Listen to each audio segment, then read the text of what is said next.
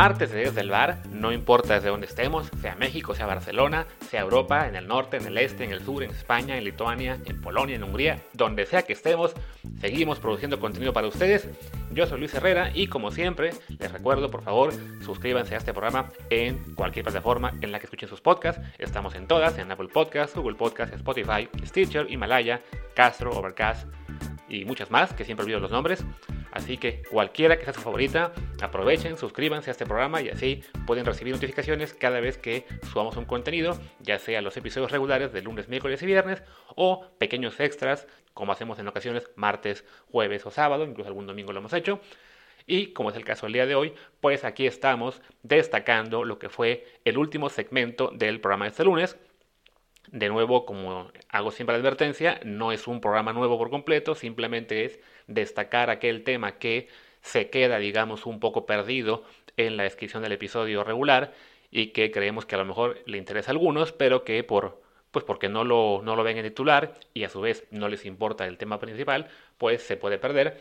Así que es el caso de hoy que hablamos ayer de lo que es estos campeones perennes en el fútbol europeo, ¿no? La Juve, que ya llegó a nueve títulos consecutivos, el Bayern, que siempre gana, en España, siendo un poquito más distribuido, pues igual siempre son el Madrid y el Barça, en Francia ahora va a ser el Paris Saint Germain por un buen rato, y pues cómo esto afecta al fútbol europeo. Así que sin más, los dejo con esta discusión que tuvimos ayer Martín y yo, y como siempre, al final yo regreso a hacer un pequeño comentario.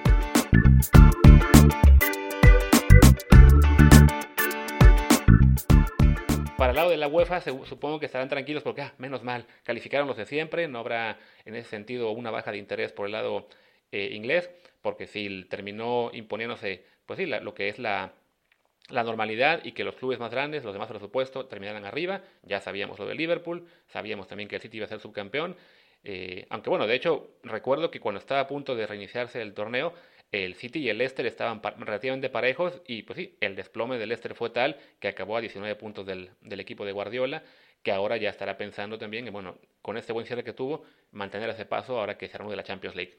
Y esto también va para los que dicen, el dinero no lo es todo en el fútbol, se pueden, porque el Leicester siempre es pudo ser campeón, bla, bla, bla, y todas esas cosas, Grecia, campeón de la, de la Euro. O sea, en España Real Madrid, Barcelona, Atlético de Madrid y Sevilla, los cuatro equipos con más presupuesto, también fueron a Champions. En Italia, el, campeón es la Juventus. En Alemania, el campeón es el Bayern Múnich. Perdón, pero el dinero es lo que manda. Y eso, eso nos tiene que abrir la puerta a este último debate del, episodio de hoy, que es, eh, se nos ocurrió a partir de un tuit de, eh, del Pollo Barsky, que ya lo hemos tenido aquí, en el que decía que cuando hay ligas con nueve campeones consecutivos, como sucede en, Italia con la Juventus, en, Escocia como el Celtic, en Alemania como el Bayern Múnich, que ha ganado ocho, eh, pues hay que replantarse seriamente cuál es eh, la idea de la competitividad de estas ligas, ¿no? Porque se vuelven francamente predecibles, aburridas, o sea, están bien por el nivel de fútbol, ¿no? Que obviamente es, un nivel mucho más alto que el que podemos ver en, las ligas latinoamericanas, pero eh, a final de cuentas sí los eh, desbalances en el presupuesto se están volviendo eh, cada vez más grandes y pues, se hace aburrido, ¿no? No, es, no es lo mismo que tu equipo empiece la temporada con la idea de ser campeón a que eh, la máxima aspiración sea pues igual colarse al cuarto lugar. Sí, en ese sentido, la Liga Premier es la única que ha logrado mantener cierta emoción por no saber quién será el campeón cuando arranca el torneo, porque a fin de cuentas hay un, un Big Six del cual siempre hay por lo menos dos equipos compitiendo a alto nivel. Entonces, este año fueron Liverpool y City, el pasado también, en otros años el United y el Chelsea. O sea, va, va, va, por, va por ciclos. Y si bien es cierto que este año el Liverpool le sacó una gran distancia al City y este sube al tercero, también lo es que no es una cuestión que se va a repetir año tras año. Y ahora mismo podríamos pensar que quizá la temporada que viene, ya sea el United o el Chelsea, puedan competir con ellos, ¿no? En cambio, sí, está el caso de la Liga Italiana que acabó ayer con, con la coronación de la, de la bueno, no, acabó, pero ya, ya se definió ayer con la, con la victoria de la Juventus ante Sampdoria, que a su vez les, les amarra el campeonato, faltando dos jornadas, y pues sí, lo que decía Pollo Barsky, ¿no? Es una cuestión pues, para replantearse, porque a fin de cuentas es el noveno título seguido de la Juventus, además una Juventus que apenas pocos años antes de empezar esta racha, pues se había ido a, la, a la, segunda, a la segunda división por un castigo por, por amaños de partidos, Y, resulta que. No, no era por amaños. ¿Por qué se había ido a segunda división? Ya, ya ni siquiera me acuerdo. Sí, por el Calchópoli, por, Ah, por los amaños de partido, sí, sí, claro. sí, por amaño- fue por amaños. Por pagarle a los árbitros y eso. Y entonces, y pese a ello, le bastó un año para volver y muy poco tiempo para recuperar su sitio en arriba. Y ahora no hay nadie que lo pague, ¿no? Yo veía un, un tuit que mencionaba, pero bueno, es que la Juventus dejó puntos en el camino y ni aún así lo alcanzaron. El problema son los rivales. No, no, no. El problema es que el sistema del fútbol italiano y alemán y algunos, y bueno, en general europeo, es tal que los equipos grandes, incluso cuando no tienen una buena temporada o cuando tienen malas rachas, son demasiado poderosos para que los los pequeños pueden competir, ¿no? Está el caso de España con el Madrid y el Barça, que ahí, ahí por lo menos son dos, entonces hay, hay cierta emoción de que no, no hay una garantía de cuál será campeón, pero decíamos, bueno, el Barça tuvo la peor temporada en años, es cierto, y pese a ello le sacó 10 puntos al tercer lugar, entonces es claramente un modelo este económico en el que cada vez los, los mejores jugadores se están yendo todos a los equipos grandes y Desafortunadamente, en cada liga, salvo la española y la inglesa, hay solamente un grande. Está el caso de la Juventus en Italia, del Bayern Múnich en, en Alemania, del Paris Saint Germain en Francia. Y entonces, hagan lo que hagan los, los competidores, no están ni cerca de, de, poder pelearles por el, por el título. Y sí, eh, pues esto, esto mata la emoción en las ligas locales y a su vez hace que la gente le ponga más atención a la Champions League por ser la única en la que, bueno, por lo menos ahí no sabemos quién va a ganar o no. Exacto. Y bueno, a ver, el asunto es que solucionar esto es complicado. ¿Por qué? O sea, los equipos grandes es una especie de círculo vicioso, slash virtuoso, dependiendo del punto de vista en que lo veas. Pero eh, los equipos grandes, la razón por, las que, por la que se mantienen siendo tan grandes es porque son los más populares de sus ligas, en consecuencia generan los mayores ingresos por televisión, en consecuencia les va mejor en la Champions, que es una fuente de ingresos altísima para los clubes, en consecuencia reciben el dinero de Champions y así van creando esas disparidades. Para un equipo, o sea, lo que hablábamos la, el, hace una semana sobre Bielsa y el, el Leeds United, el Leeds United empezó su, su terrible eh, caída a la segunda y tercera división porque no se logró meter a Champions. Apostó a que, eh, hace 17 años, a que el iban a poder mantener su estatus de Champions haciendo grandes contrataciones, las hicieron, el equipo no acabó en posiciones para, para, calificar a ella y la pérdida de ingresos hizo que tuvieran que vender a todos esos jugadores, que se metieran unas deudas horribles y que cayeran a tercera división. Los equipos más grandes tienen la infraestructura para poderse mantener así y aunque no tengan una temporada de Champions, la siguiente temporada pues regresarán y se volverán a meter y volverán a tener esos ingresos soñados. Entonces, sí la verdad es que es muy complicado para los equipos más chicos poder competir, poder eh, pues generar un modelo que eh, les permita disputar eh, algunos títulos. En general lo que tratan de hacer esos equipos es balancear sus cuentas vendiendo jugadores y pues a quién se los venden, a los equipos grandes y volvemos a entrar en ese ciclo. Entonces, pues sí, se hace complicado saber cuál es, eh, qué es lo que se tendría que hacer en, en un caso así. En la Premier lo que pasa es que la distribución de ingresos en televisión es primero es más equitativa dentro de todo, pero además se venden los ingresos, o sea, los, derechos de la Champions tan caro a lo largo del mundo que los equipos pueden eh, tener una cantidad importante de dinero, aunque no estén dentro del eh, top 4, top 6, ¿no? Y eso le ha permitido, por ejemplo, al Tottenham con un presupuesto más limitado poder seguir compitiendo. Y aún así estamos hablando de un presupuesto limitado que es el quinto en Inglaterra y que es estratosféricamente alto y lo vemos incluso cuando equipos que recién subieron a la, a la Premier League, así que habiendo esa paridad económica eh, que les permite re recibir ingresos importantes desde el primer año, pues en cuanto suben a la Premier League ya tienen un presupuesto que siendo limitado para el estándar inglés es mucho más alto que el de prácticamente cualquier otro club europeo que no sea top y por eso vemos de repente a un Wolves que compite, que además eligió bien y que se puede, en cuanto a sus fichajes para la primera temporada, y se puede permitir pagar 38 millones de euros por Raúl Jiménez cuando sí le funciona, ¿no? O lo vimos también este año con Sheffield United, que también ha, ha sido importante en, la, temporada, más allá de que se cayera al final. Lo veremos quizá con el Leeds de Bielsa, ojalá, si, si puede competir y, dejan ahí y, se queda y puede fichar un par de jugadores.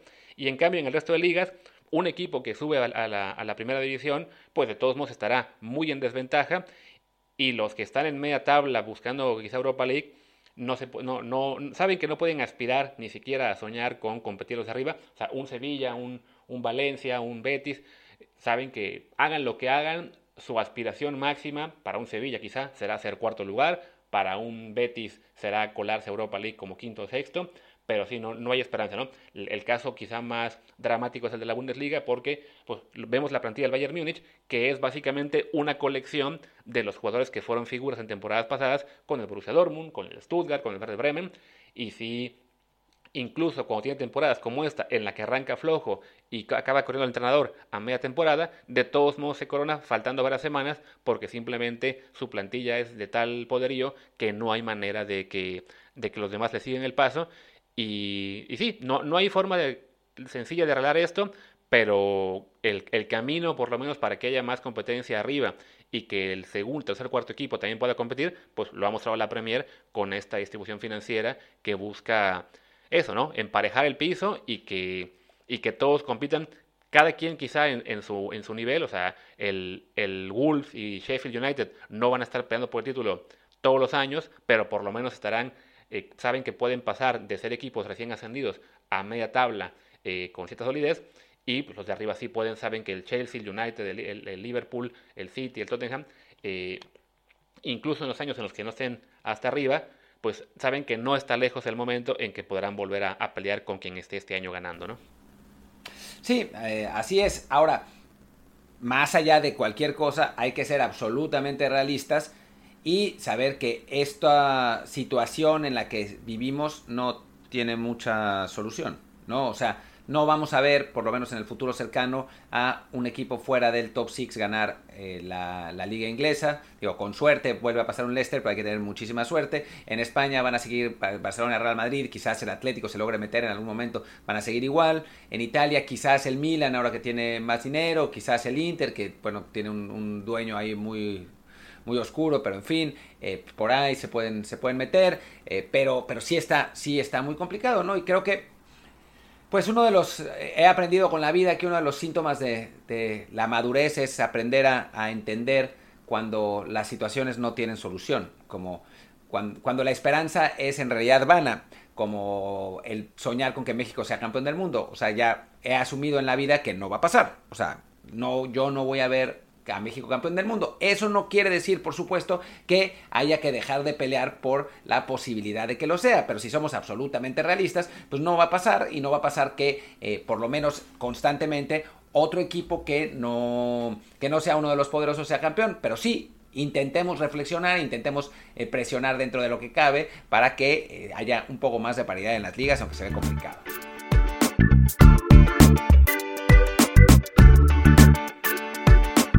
Pues ahí está la discusión que tuvimos ayer en el episodio normal de lunes, Martín y yo, sobre estos campeones perennes del fútbol europeo. Reconocemos que es una discusión que a lo mejor es un poco... Eh, pues que no va a llevar a nada porque efectivamente el modelo de fútbol europeo está hecho de tal manera que cada vez estos campeones van a seguir acumulando más dinero y más poder. Es un poco también lo que hablamos eh, respecto a los jugadores que deben irse a Europa para, para crecer. Pues como creemos que eso va bien para el fútbol mexicano, es en parte por esa tendencia que hay ya de, de que los clubes grandes acumulan talento y eso va a seguir pasando, ¿no? O sea, entre más presupuesto tengan, más figuras van a fichar, más se van a llevar más temprano a los jugadores de, de los equipos medianos. El Bayern va a seguir robándole jugadores al, al Stuttgart, al Dortmund, al Bremen. Quizá en un futuro el Leipzig les pueda competir con todo y que lo oyen en Alemania, los, los fans, porque es un equipo, como ya muchos de ustedes saben, que es un equipo que no, no pertenece al pueblo, digamos, sino más bien a, a, un, a una gran empresa que, que, es la que pone el dinero y esa, eso no les gusta ahí. Pero bueno, a mediano plazo quizá este equipo sea justamente el que pueda competirle al Bayern por fichajes y hacer de la Bundesliga, pues no un trámite cada año, sino que realmente haya competencia, ¿no? El Dortmund sabemos que es un equipo que, que pelea muchísimo, que, que consigue armar muy buenas plantillas, pero así como las arma, también se lo desarman muy rápido porque siempre están los grandes de Europa pendientes de sus jugadores, ¿no? Fue el caso cuando tenían a Aubameyang, que ahora está en el Arsenal, es el caso de de Jadon Sancho, que ha sonado muchísimo para volver a la Premier. Eh, acaban de comprar a Haaland, este delantero noruego, y ya sabemos que no va a durar más de uno o dos años ahí antes de irse probablemente a, al Madrid o al United, uno de esos. Entonces, pues en el caso de Europa, así va a seguir siendo la cosa. La, única esperanza real es que, que aparezcan más jeques y, compren equipos que compitan.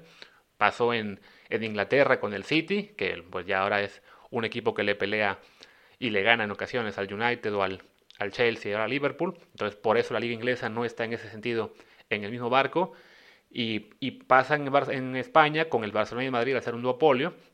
Entonces, pues sí, la, la, solución en Alemania, en, en, Italia, quizá es que, que llegue otro, otro gran rico a, comprar al gran rival. El Milan en principio ahora tendrá más dinero, pero no, no, no, es una cuestión de un año para otro. De hecho, en la temporada que viene apenas podrán jugar Europa League si, si todo sigue en este curso. Entonces, no será fácil para ellos volver a competir de tú a tú con la Juventus. En, en el caso de Francia, quizá, pues sería ideal que, que el Mónaco o el Marsella por ahí tuvieran también una, una gran inyección económica que les hiciera posible competir contra, contra el París. Pero mientras tanto, pues seguiremos viendo estos, esta, este dominio de los grandes equipos, ¿no? Y a modo de reflexión de esta, de esta charla que, que tuvimos sobre el fútbol europeo, pues yo tomaría el hecho de eh, disfrutar en ocasiones un poquito más lo que tenemos en México con la Liga Mexicana. Yo sé que la, la criticamos mucho y con razón, y lo vamos a seguir haciendo. Vamos a seguir denunciando el tema del coronavirus, vamos a seguir criticando cuando se toman decisiones por dinero y no por nivel futbolístico. Vamos a seguir pidiendo que regresemos a la Libertadores y a la Copa América en lugar de jugar modelos en CONCACAF. Pero también, también se vale reconocer de repente las, las cosas buenas que tenemos en el fútbol mexicano, porque las tenemos. O sea, no, no todo está mal. No es la peor liga del mundo, no es la, la liga más corrupta, ni la liga más oscura.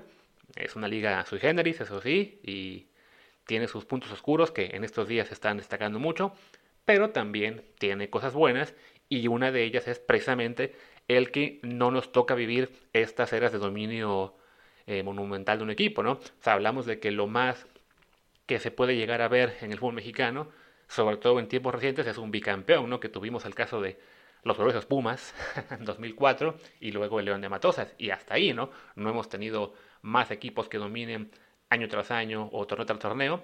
En su momento, incluso lo que fue el Toluca de Cardoso o ahora los Tigres de Guiñac, que son equipos muy fuertes y compiten mucho, que ganan títulos, no ganan ni, ni dos seguidos, sino que ganan un, un torneo, al siguiente caen un poquito, les, les los echan en cuarta final quizá, y ya luego se recuperan y vuelven a ganar al año siguiente o cada dos años, ¿no?